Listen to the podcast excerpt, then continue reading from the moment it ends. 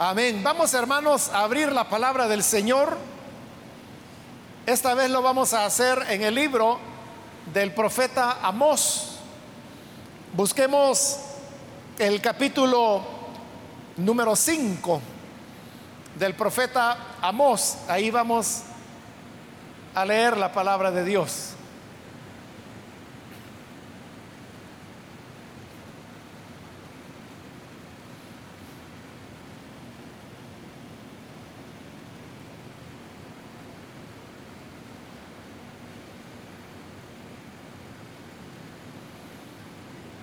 Muy bien, vamos a leer entonces.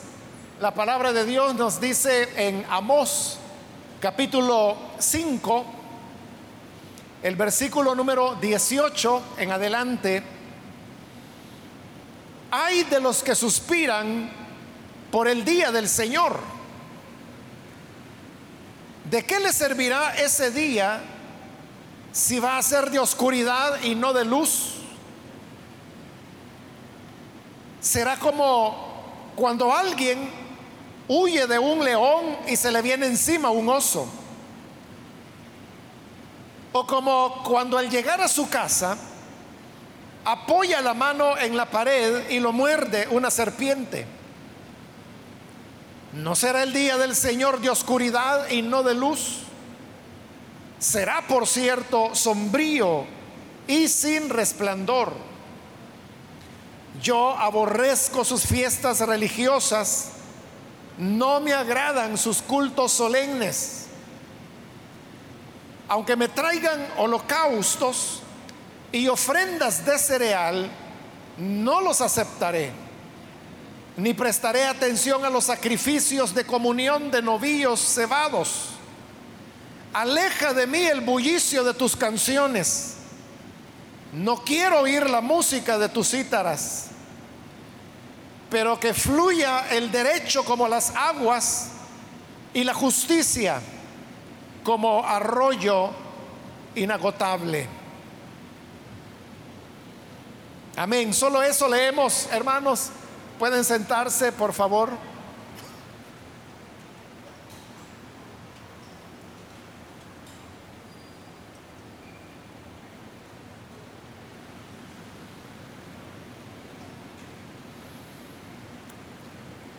Hermanos, hemos leído estos versículos de este capítulo tan interesante de el profeta Amós. En realidad todo el libro de Amós es eh, muy rico, tiene muchas enseñanzas. Y lo más importante es que nos deja ver, nos muestra realmente a dónde está el corazón de Dios y qué es lo que Él espera de su pueblo. Particularmente en este capítulo 5, el Señor se está dirigiendo a los jueces de Israel, los cuales realmente no estaban interesados en impartir la justicia. Ellos no se preocupaban por quién era verdaderamente culpable o quién era verdaderamente inocente. Lo que les interesaba era el dinero que les iban a dar por condenar a las personas, sin importar si fueran culpables o inocentes, porque el negocio de ellas, de ellos era complacer a sus patrocinadores. Y obviamente esto resultaba abominable a los ojos de Dios, porque el Señor, Él es el juez del universo. Y por lo tanto, si Dios es el juez del universo, entonces nadie sabe de justicia más que Él. Muchas de las cosas, hermanos, que nosotros afirmamos acerca de Dios, tiene que ver con el, el aspecto de juez que Él tiene. Por ejemplo, la famosa frase que utilizamos tantas veces, tanto que muchas veces la usamos mal, fuera de contexto, pero que dice, Dios no hace acepción de personas. Esa es una frase que está referida a Dios como juez. el cual Él no mira a la persona, sino que lo que ve es si hay culpabilidad o si hay inocencia. También la misma salvación que en el Nuevo Testamento es llamada la justificación. Justificación que viene de la palabra justicia. Ese es un acto que un juez realiza. Porque si usted ha leído el manual de doctrinas básicas que nosotros tenemos, por ejemplo en el tema de la justificación, ahí dice bien claro que justificación es cuando Dios declara justo a una persona. Pero ¿quién es el que declara si una persona es inocente o es culpable? Es un juez.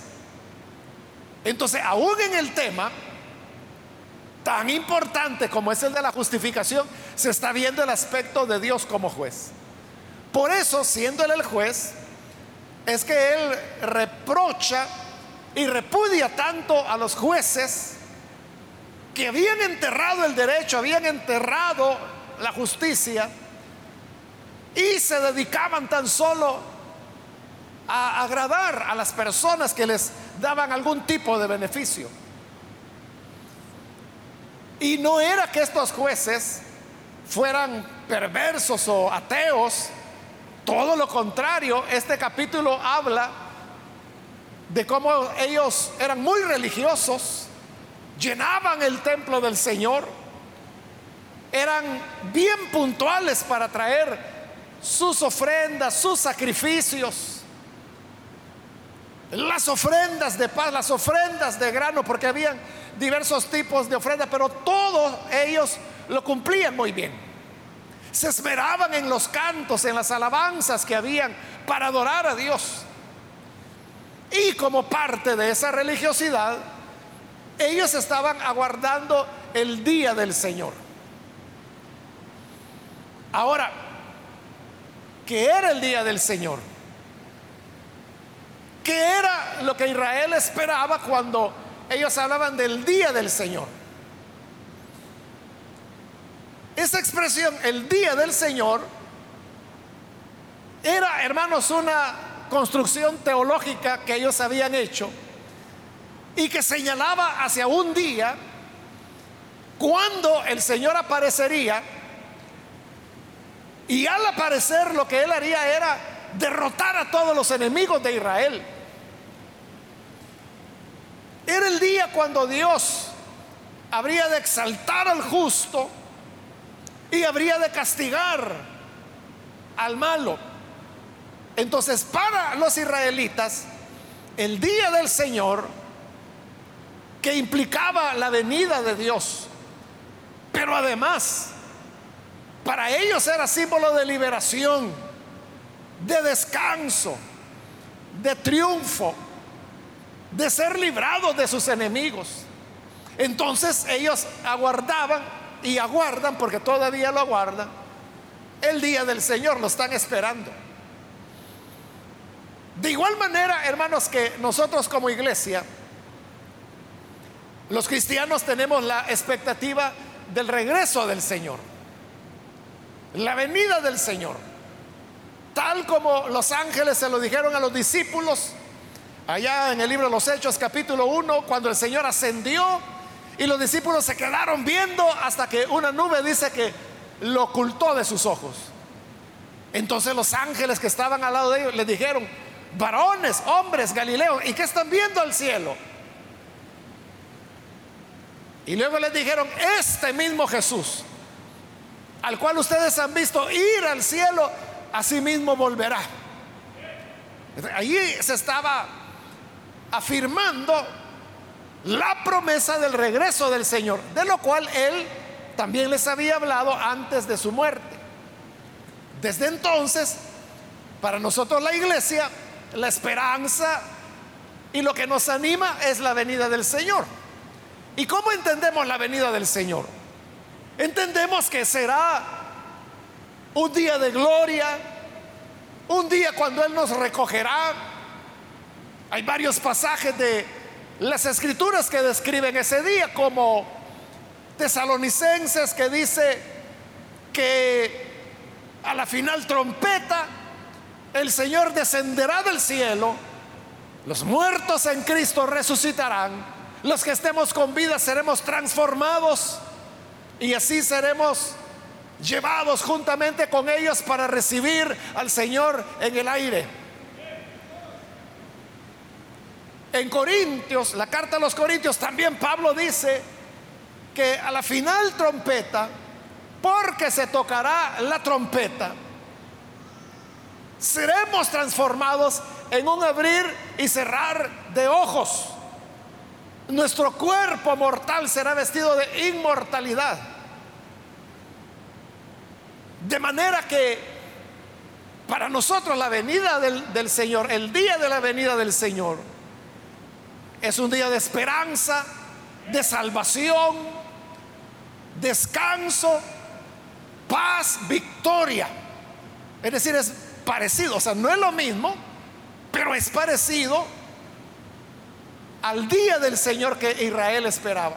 Entonces, estos hombres de los cuales estamos hablando, esperaban el día del Señor, porque si lo entendían como un día cuando los malos serían castigados, cuando los enemigos serían derrotados.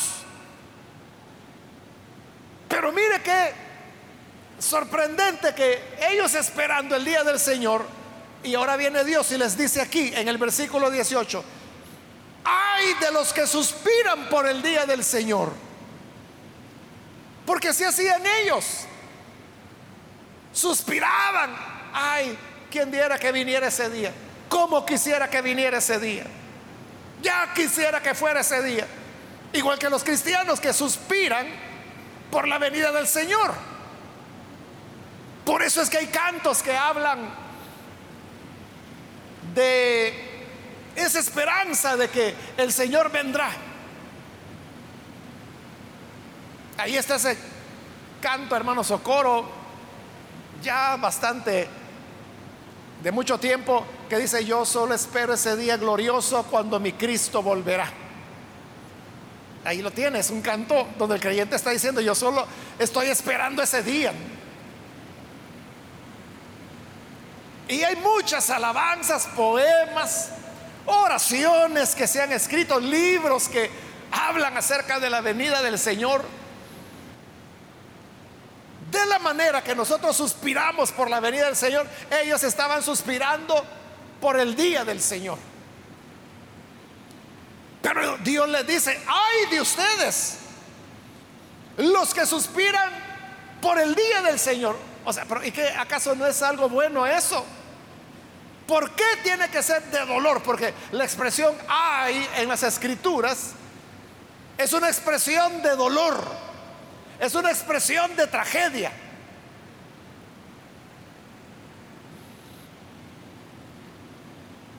Y el Señor explica por qué. Dice, ¿de qué le servirá ese día si va a ser de oscuridad y no de luz? ¿Por qué estos jueces estaban esperando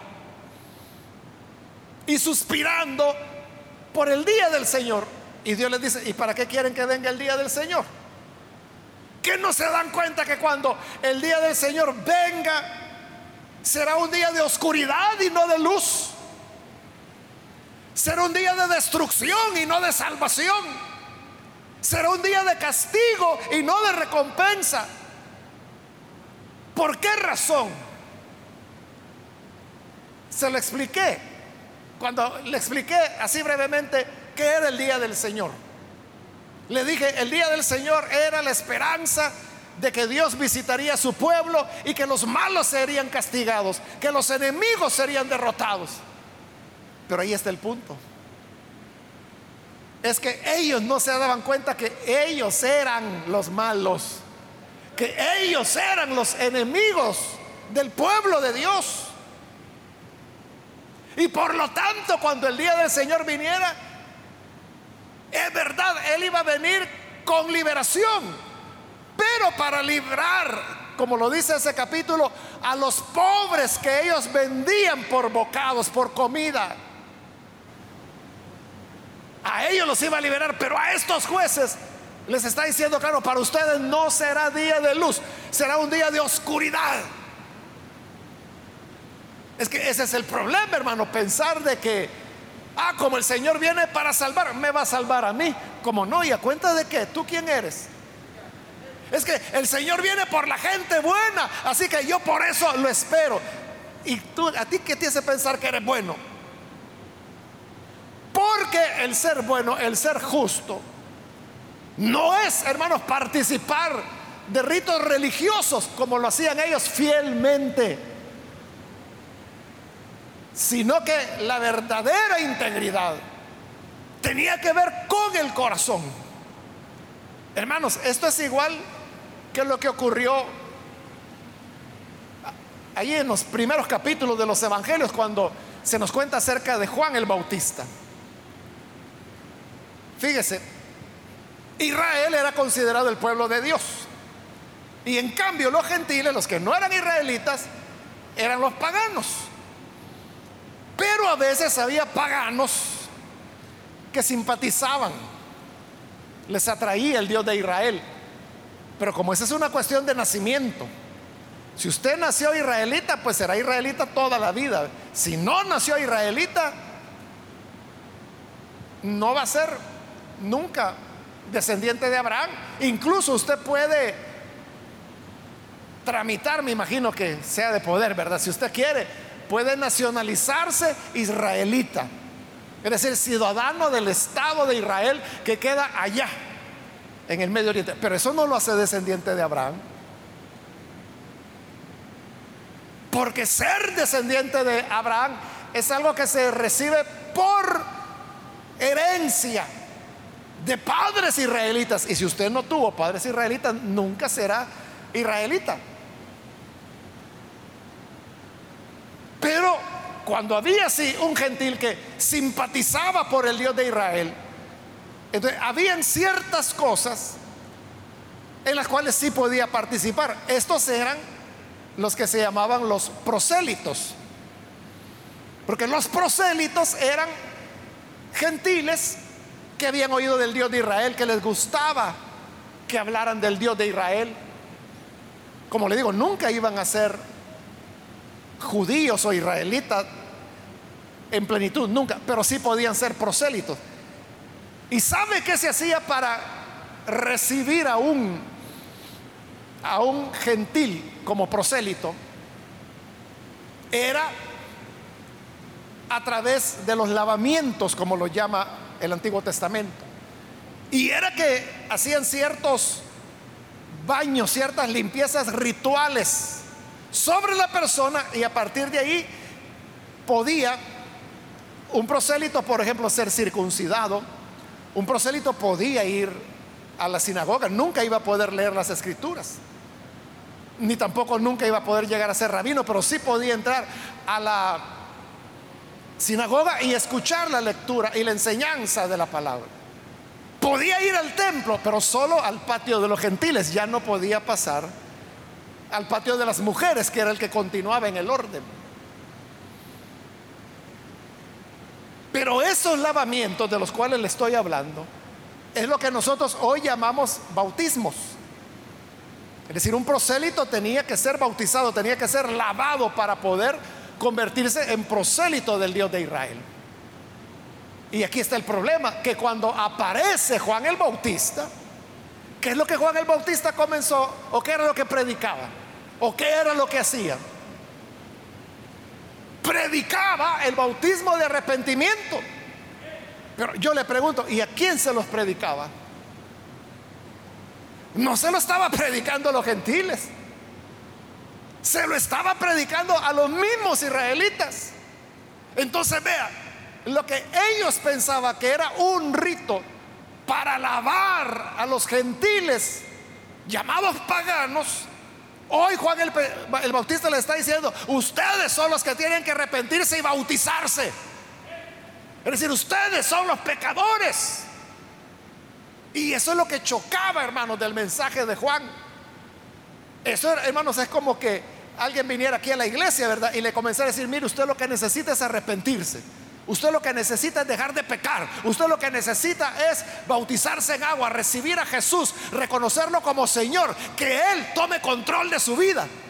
Y usted dice, hombre, pero si yo hago todo eso, eso es lo que Juan hacía, que a los que creían que estaban haciendo la voluntad de Dios, dice, no, ustedes tienen que arrepentirse, tienen que bautizarse. Llegaron gentiles, porque dice la Biblia que habían soldados romanos que llegaban y le preguntaban a Juan, ¿y nosotros qué tenemos que hacer? Y él les decía, conténtense con su paga, no abusen de su poder, no extorsionen.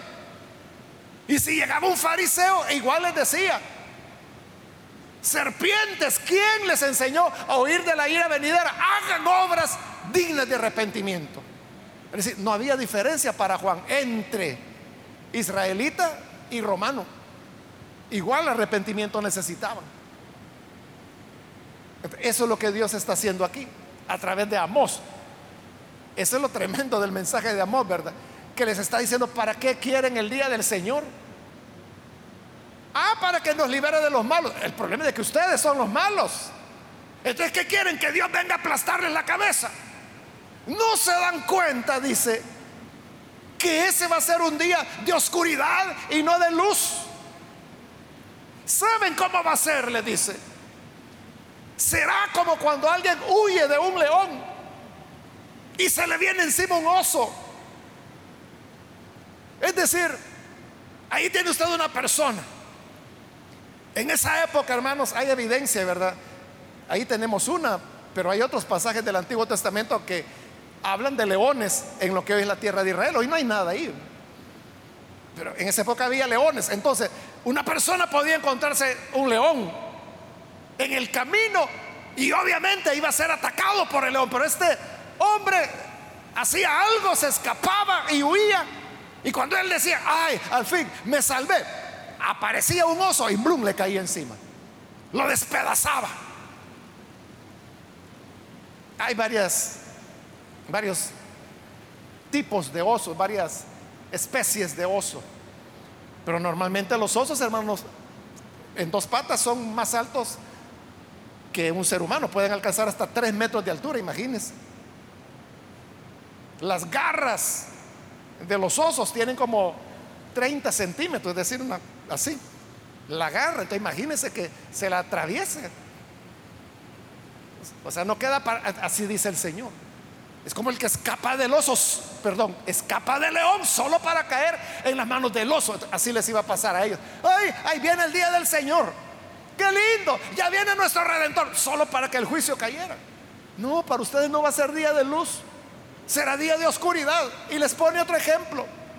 Será como aquel que llega a su casa y apoya la mano en la pared y lo muerde una serpiente. Es decir, alguien que viene huyendo de los peligros en el camino pero logra llegar a su casa, cierra la puerta y dice, ah, gracias a Dios que llegué a casa y apoya la mano en la pared y ahí hay una serpiente y lo pica. Cuando creyó que ya se había salvado, viene la mordida mortal. Así va a ser. Que viene el día del Señor, viene a malmatarlos, viene a darles lo merecido, porque ustedes son los enemigos de mi pueblo. Ustedes son los malos, a los que hay que destruir. ¿Para qué quieren que venga ese día? ¿Para qué están suspirando para que venga el día del Señor si lo que viene es destrucción? Ay de ustedes que están deseándolo porque están deseando su castigo. En el 20 les reitera, no será el día del Señor de oscuridad y no de luz. No será el día del Señor de oscuridad y no de luz. Así como a nosotros, ¿verdad? Que nos han dicho que cuando el Señor venga, que le vamos a ver cara a cara, que los ángeles nos van a, recorrer, a recoger, que será la, la trompeta final. Entonces nos imaginamos un día de luz, un día de alegría, un día de ángeles, un día de pureza. ¿Y qué tal si usted no es de los que el Señor viene a llevar? Porque su vida no fue nada más que una vida religiosa, pero vacía de Dios. Una vida de iglesia llena de muchas actividades, llena de privilegios, llena de trabajo, llena de células, llena de reuniones, llena de actividades con los jóvenes, llena de no sé qué, hermanos, que hay que hacer dentro de la iglesia. Entonces, mucha, mucha, mucha actividad, pero ausencia total de vivir la palabra de Dios. Y cuando uno espera que será el día de gloria, el día de descanso, ¿para qué quieren que venga ese día? Dice el Señor. Si ahí es cuando va a comenzar su suplicio eterno. Si ahí es cuando van a comenzar a cosechar la maldad que sembraron. Así ocurría con ellos. No va a ser un día de luz.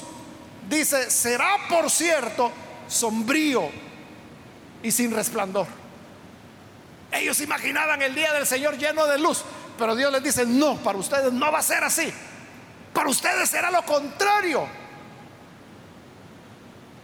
Será un día sombrío.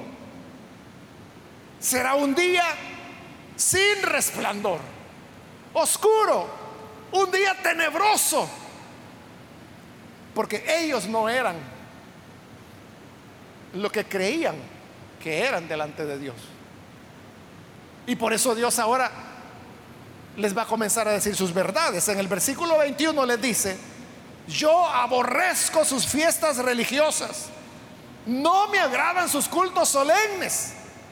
Es lo que le decía. No es que ellos fueran ateos o borrachos que nunca participaban de las cosas de Dios. No. Dice que hacían cultos solemnes para el Señor. Hacían fiestas religiosas porque en el calendario religioso judío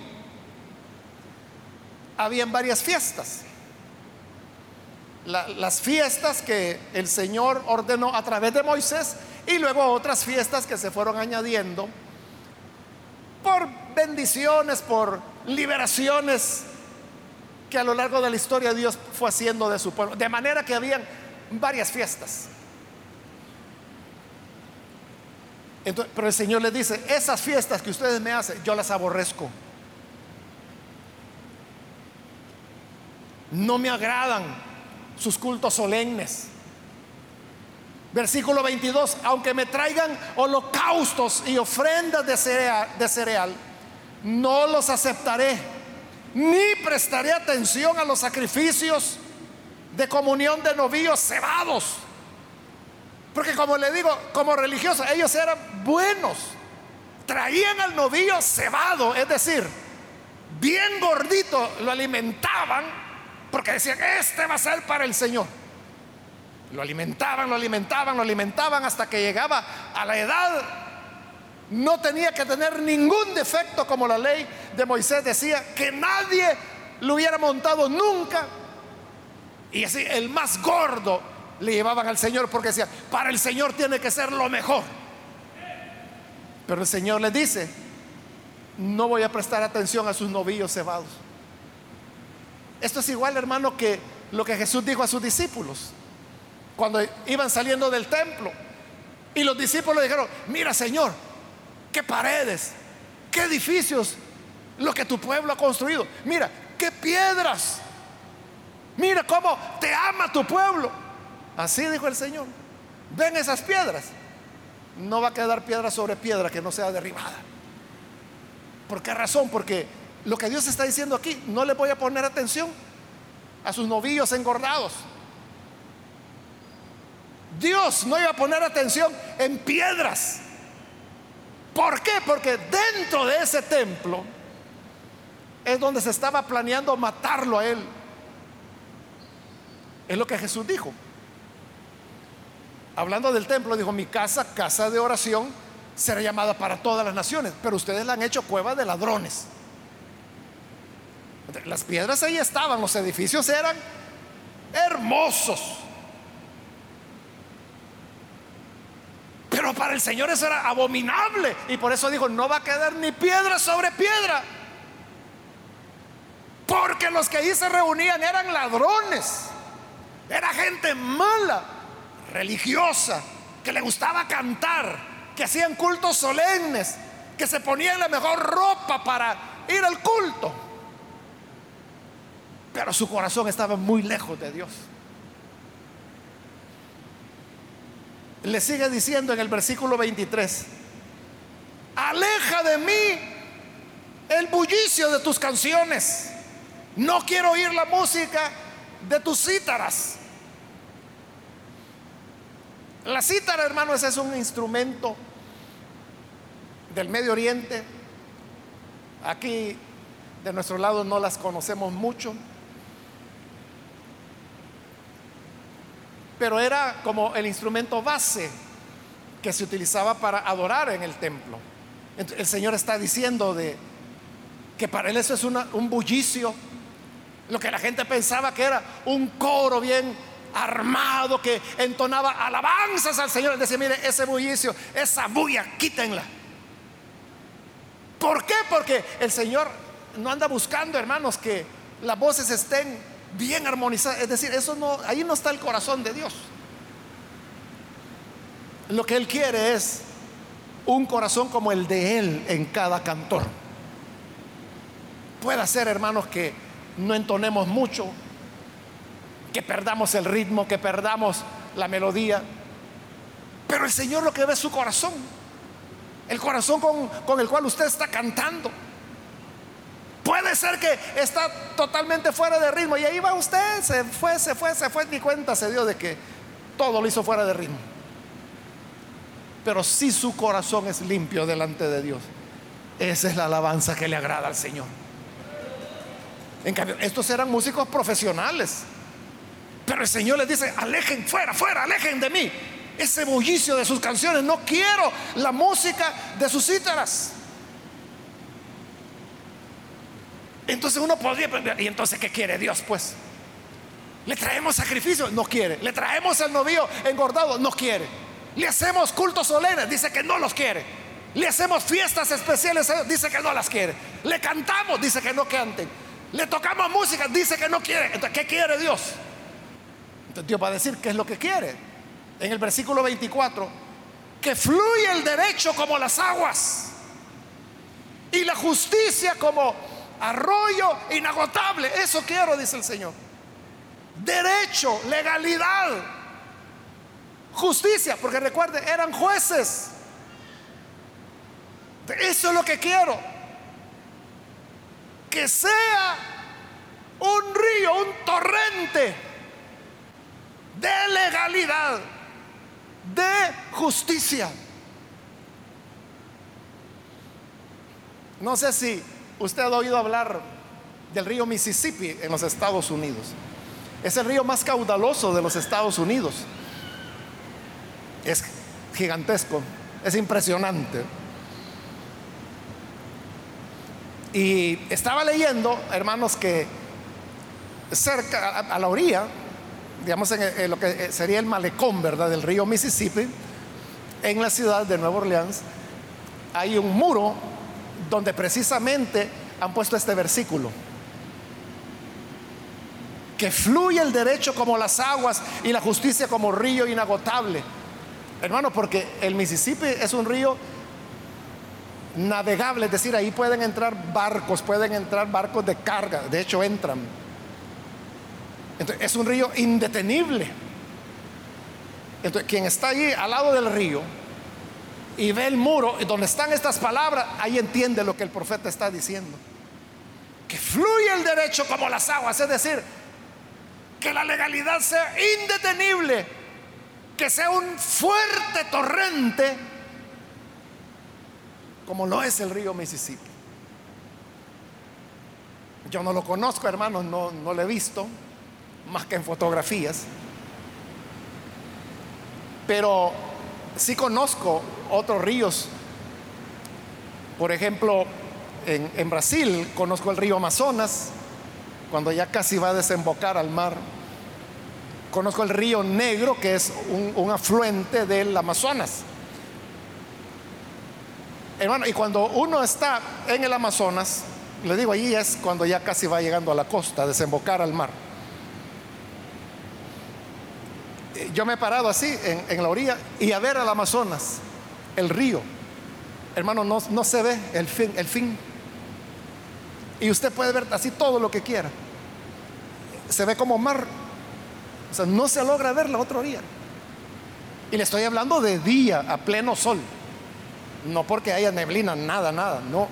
Es que son kilómetros de ancho que tiene. No se logra ver del otro lado. ¿Quién va a detener ese río, hermano? Eso hablando del Amazonas. Pero como le digo, también conozco el río Negro, he navegado por él. He entrado al Amazonas navegando sobre el río Negro. Como 20 horas hacia adentro. El río Negro es otro, hermano, que no se le ve. O sea, usted está en un punto y ve, no se ve el otro lado. Y le llaman río negro porque es negro, el agua es negra. Algún tipo de mineral a saber qué hay de donde se origina ese río. La cosa es que es negro. Y en cambio el Amazonas es agua como cualquier río, ¿verdad? Cristalina. Y esto es interesante, fíjate que hay un punto donde se juntan los dos ríos. El río Negro con el Amazonas. Pero como el agua del río Negro es negra y el del Amazonas es cristalina. Fíjese la fuerza que tienen, que se juntan y ya van caminando juntos en un mismo caudal y ese es el que va a ir a dar al mar. Pero por kilómetros.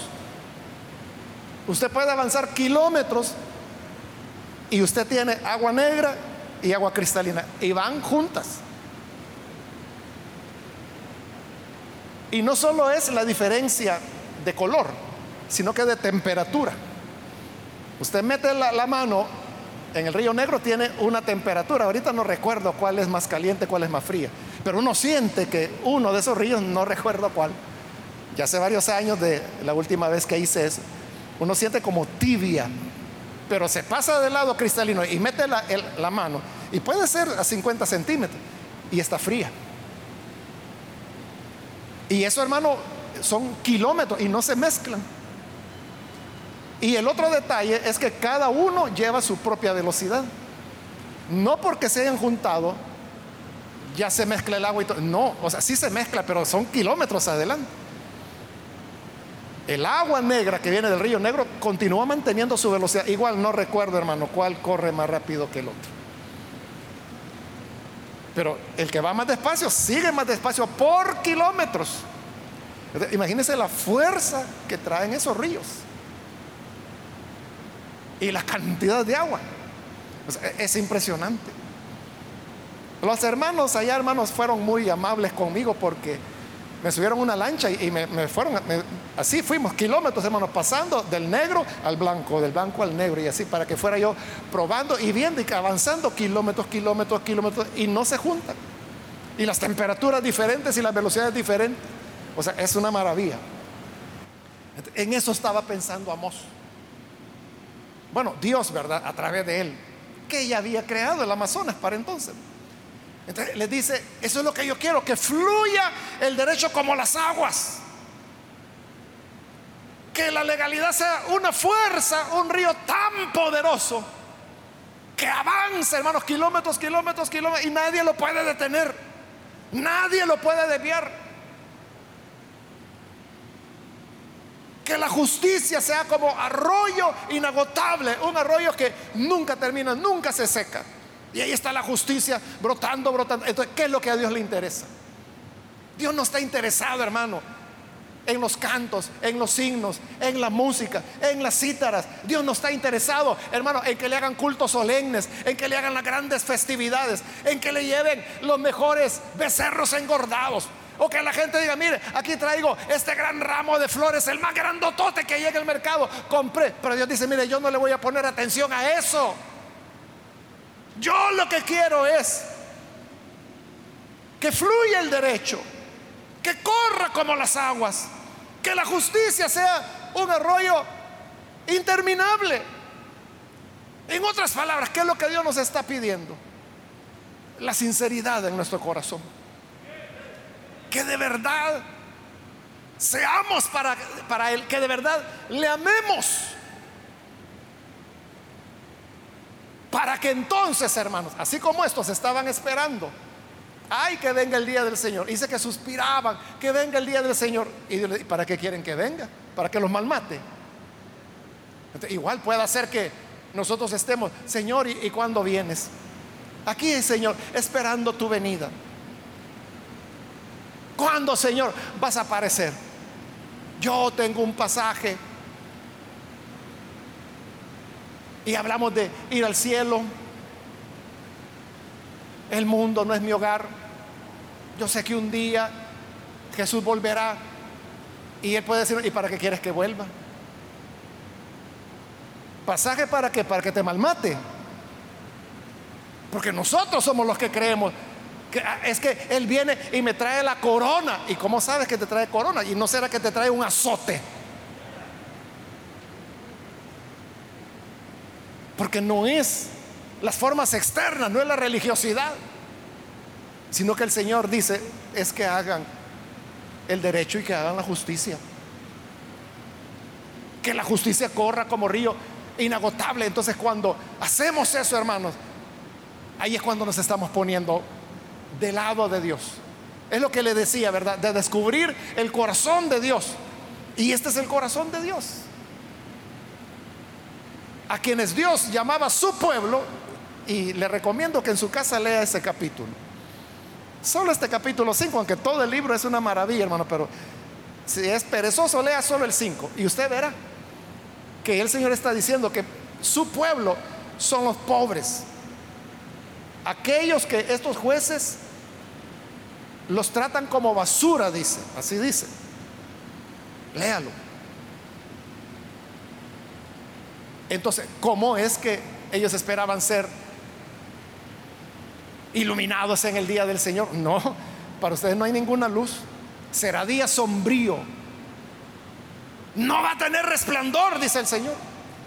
Porque ustedes no son de mi pueblo, ustedes son los que oprimen a mi pueblo. Entonces yo vengo a liberar a mi pueblo y a castigar a los opresores. Y ustedes son los opresores.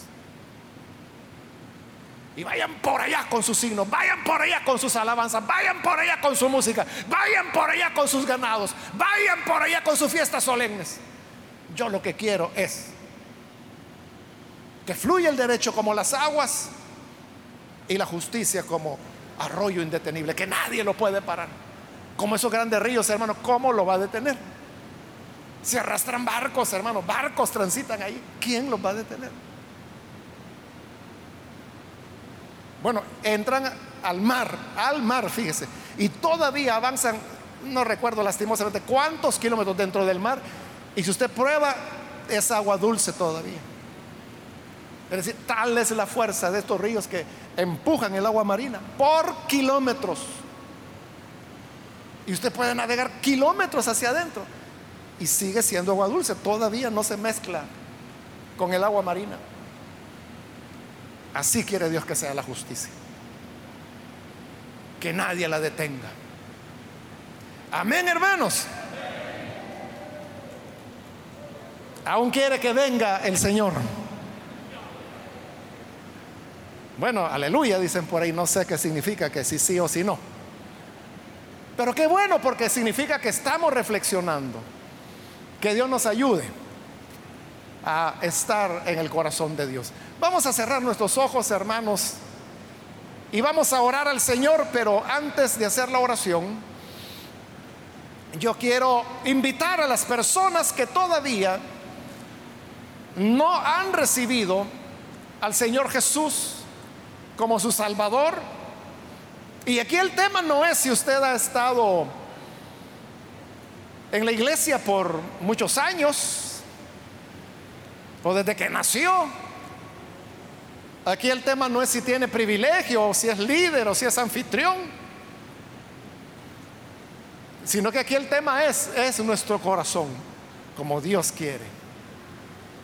Yo quiero invitar entonces si hay personas que hoy necesitan recibir al Señor Jesús como su Salvador, quiero invitarle para que usted no deje pasar este momento y pueda recibir la vida que Él le ofrece. Hay alguien que hoy necesita recibir al Hijo de Dios. Por favor, en el lugar donde está, póngase en pie, porque queremos orar por usted. Queremos orar por los que hoy van a recibir al Señor. Por eso le pido ponerse en pie, porque queremos saber si hay personas por las cuales orar. ¿Quiere recibir a Jesús? Póngase en pie. Hágalo en este momento. Vamos a orar para que el Señor le bendiga, le perdone, le dé una vida nueva, le pueda dar su corazón, el corazón de Dios en usted, para amar lo que Dios ama y para poner en primer lugar lo que Dios desea. Hay alguien que necesita hacerlo, póngase en pie. Hágalo ahora. Venga el Hijo de Dios. También quiero invitar si hay hermanos o hermanas que se han alejado del Señor, pero hoy necesita reconciliarse. Este es el momento para hacerlo. Póngase en pie también. Alguien que se reconcilia, póngase en pie. Venga al buen Salvador. Venga a Jesús, de quien nunca debió apartarse. Póngase en pie entonces y vamos a orar por usted. ¿Hay alguien que lo hace?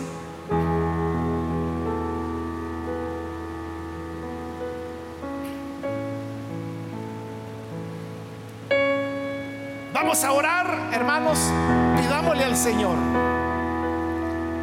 que nuestra espiritualidad no sea la externa,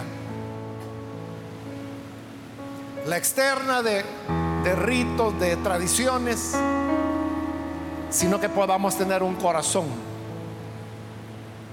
como Dios quiere.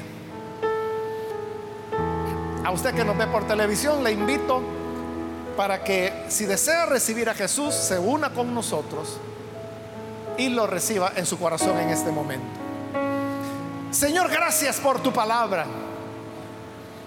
Gracias porque a través de ella tú nos muestras lo que tú deseas, lo que quieres de nosotros. Y yo te ruego, Padre, por las personas que a través de televisión, radio o internet hoy están abriendo su corazón para recibirte como Salvador. Señor de gloria, que tu gracia pueda ser sobre los que hoy con humildad y honestidad te reciben. Entra en sus vidas y sé el Señor de ellos. Y de igual manera te pedimos todos nosotros, Señor, que nos ayudes para agradarte, vivir para ti, hacer siempre tu voluntad. Que no nos engañemos, Señor, pensando que te agradamos por tradiciones religiosas, sino que podamos en realidad vivir.